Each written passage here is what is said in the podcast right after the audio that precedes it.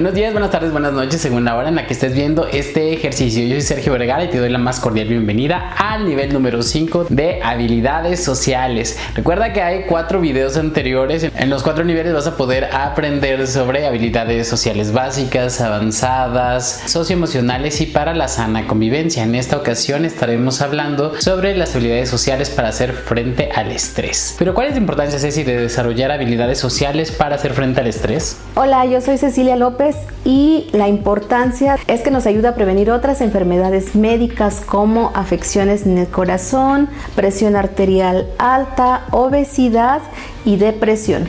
Los daños que el estrés y el cortisol que se genera en nuestros cuerpos hace que valga la pena aprender a desarrollarlas. ¿Y cómo puedes saber allá en casa si es que te hacen falta desarrollar habilidades para hacer frente al estrés? Bueno, solo tienes que contestar que sí o no a las siguientes preguntas. ¿Cuál es la primera, Ceci? Dices a los demás cuando han sido los responsables de originar un determinado problema e intentas encontrar una solución.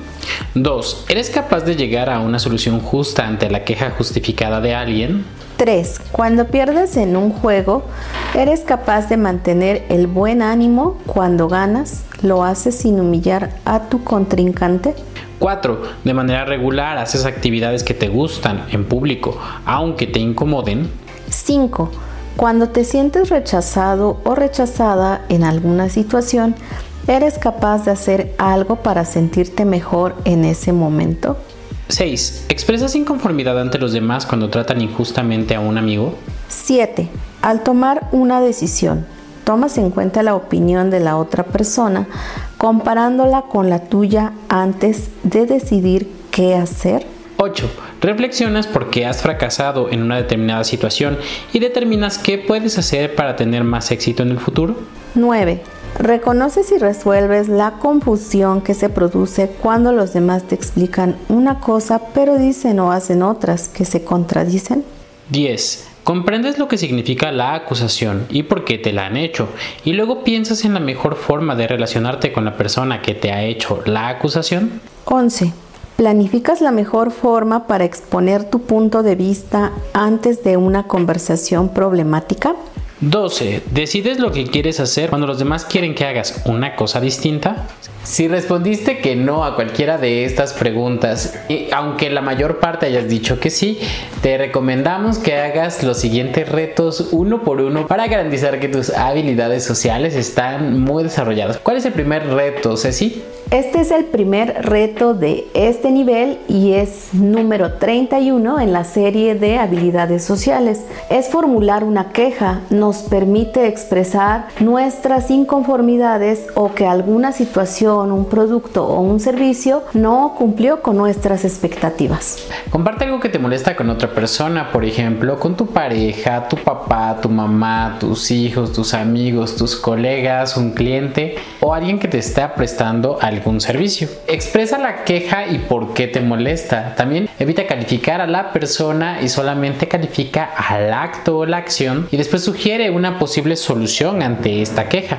Un ejemplo sería, sabes, me siento agredido cuando comienzas a alzar la voz. ¿Crees que podamos platicar sin gritar? El reto número 32 es responder a una queja. Esta habilidad nos ayuda a investigar ampliamente, mejorar, también a generar mejores vínculos con aquella persona que ha hecho una queja. El reto consiste en resolverlo sin tener que huir o pelear, escuchar atentamente, entender por qué se están quejando de nosotros, responder adecuadamente, pedir una disculpa si es necesario y comprometernos a no volver a cometer el mismo error o cómo es que resalzaríamos el daño si es que lo causamos. El reto número 33 es demostrar deportividad después de un juego. Esta habilidad es importante y nos permite respetar tanto las normas del juego como las personas que están participando en ese juego. El reto consiste en participar en una actividad social que involucre juego o competencia.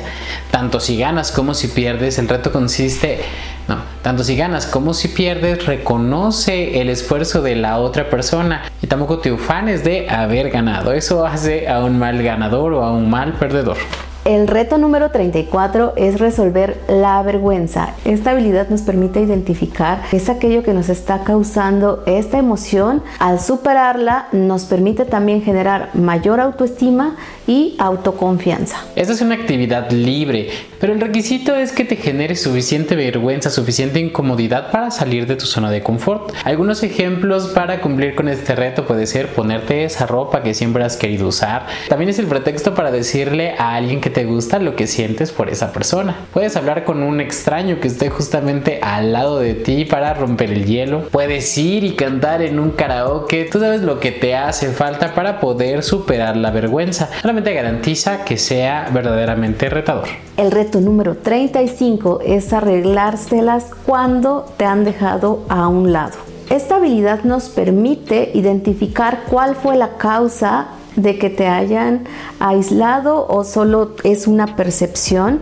Si es así, puedes tomar la iniciativa de hacer una actividad que te haga sentir bien o también puedes invitarles a un nuevo plan en donde podrías indagar el por qué te han dejado a un lado. Que nos hagan a un lado compromete nuestro sentido de importancia y en muchas ocasiones nos sentimos rechazados o rechazadas. El reto es hablar con tu ego para poder reflexionar sobre por qué te sientes como te sientes. Un ejemplo sería, ego, sé que te sientes rechazado, pero ahora ya no soy un niño, soy un adulto, ya no necesito la aprobación de todas las personas. Por lo que puedes irte a descansar que yo encontraré una actividad en la que me pueda sentir bien conmigo mismo. El reto número 36 es defender a un amigo. Esta habilidad nos permite expresar y defender nuestro punto de vista, a la vez fortalece nuestra confianza y también el vínculo con la persona a la que estás defendiendo. Cuando alguien se expresa mal de un amigo o familiar cercano, seguramente esta persona esperaría que tú no te quedes en silencio solamente escuchando que se expresan mal de él. Por lo tanto, el reto consiste en que si observas que alguien está expresando mal de un amigo,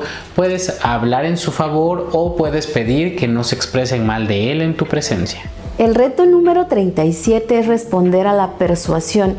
Esta habilidad nos permite explicar de una manera efectiva lo que tú prefieres hacer, la razón y los beneficios de esa decisión. Cuando alguien te pide favores, te exige tu tiempo o que realices servicios en su favor que tú no quieres realizar, es cuando debes responder a esta persuasión y esto consiste en decir que no de una manera amable.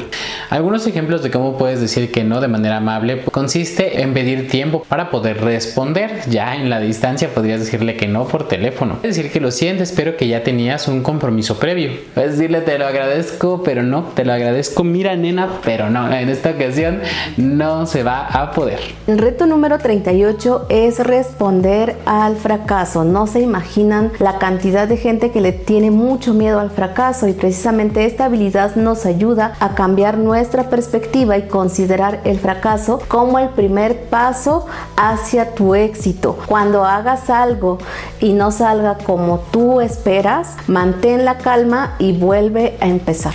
El fracaso solo es fracaso si lo calificas como tal. También puedes llamar que es una oportunidad o que es solo experiencia vivida. Ahora al menos ya sabes cómo no hacerlo. Inicia de nuevo, ya que no empiezas desde cero, sino desde la experiencia.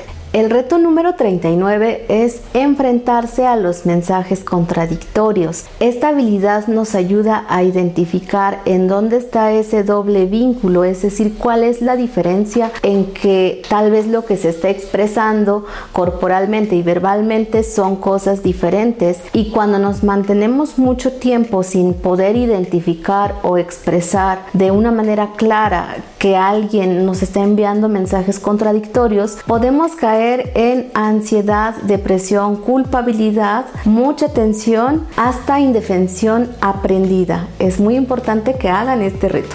Hay personas que dicen una cosa pero hacen algo completamente diferente. El reto es entender sin justificar las acciones de la otra persona. No lo tomes personal, acepta que no está en tus manos, perdona y suelta. El reto número 40 es responder a una acusación. Es muy parecido a la queja, sin embargo, cuando te hacen una acusación es importante que puedas admitirlo rápidamente para que puedas resolver ese conflicto. Cuando alguien te acuse de haber hecho algo que haya ido en su contra, el reto consiste en escuchar activamente la razón de la queja para poder entenderla. Escucha activamente la acusación para poder responder efectivamente a ella. Si es necesario, repítelo para garantizar que lo comprendiste bien y pregunta a la otra persona qué es lo que puedes hacer para enmendar tu error. El reto número 41 es prepararse para una conversación difícil. Esto es muy importante porque nos ayuda a expresarnos de una manera clara, serena, efectiva y sin ofender a la otra persona. La calidad de las relaciones está directamente relacionada con la cantidad de conversaciones difíciles que llegamos a tener. Ten una conversación difícil, esa que has estado evitando, pero antes escríbela, practícala en tu mente, conversala con un amigo o hagan un juego de roles. Tener una conversación difícil en nuestra mente nos permite adelantarnos a escenarios que podrían ocurrir y también a planear mejor las palabras y los argumentos que utilizaremos. Y por último, el reto número 40 es hacer frente a las presiones de un grupo. En esta habilidad es importante que puedas identificar cuáles son tus valores, tus creencias y tus prioridades para que puedas explicar de una manera concisa tu decisión. También identificar qué sería una presión sana y una que puede ir contraria a tus intereses. Cuando la presión social te haga sentirte obligado u obligada a realizar algo que tú no quieres, aplica la técnica del disco rayado. Esto significa decir contundentemente en cada argumentación el mismo mensaje. Por ejemplo, no puedo. Me encantaría, pero no puedo. Si siguen insistiendo, puedes decir, suena divertidísimo, pero desafortunadamente no puedo. Si siguen argumentando e incluso te atacan, disculpa, pero no soy una mala persona. Solamente en esta ocasión no puedo. Espero que la siguiente ocasión sí pueda. Estos son todos los retos de este nivel. Si tú realizas cada uno de manera consciente, vas a poder ejecutarlo más tarde de una manera automática. Tienes que hacerlo por lo menos en una ocasión de una manera completamente consciente. No vale que nos digas, ah, ayer hice justamente eso. En que lo hagas con plena intención y voluntad para que desarrolles estas habilidades sociales. Pero si las personas quieren que les acompañemos en el desarrollo de estas habilidades sociales, ¿dónde pueden hacer una cita, Ceci? Nos pueden llamar al 22 25 34 20 21. Está apareciendo aquí en pantalla. También nos pueden enviar un WhatsApp o mensajes directos en cualquiera de nuestras redes sociales. Estamos como Crece Terapia Psicológica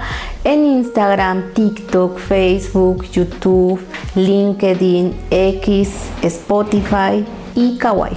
No terminen este video sin suscribirse, activar la campanita, también si están en Spotify, darle en el botón de seguir o en cualquier red social en la que nos estén viendo.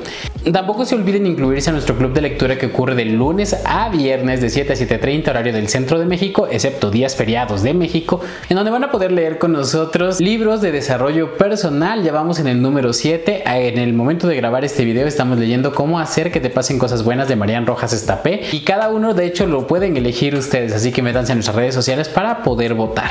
Desde Nuevo Oriente 1611 en la bella ciudad de Puebla, nos vemos en el próximo ejercicio.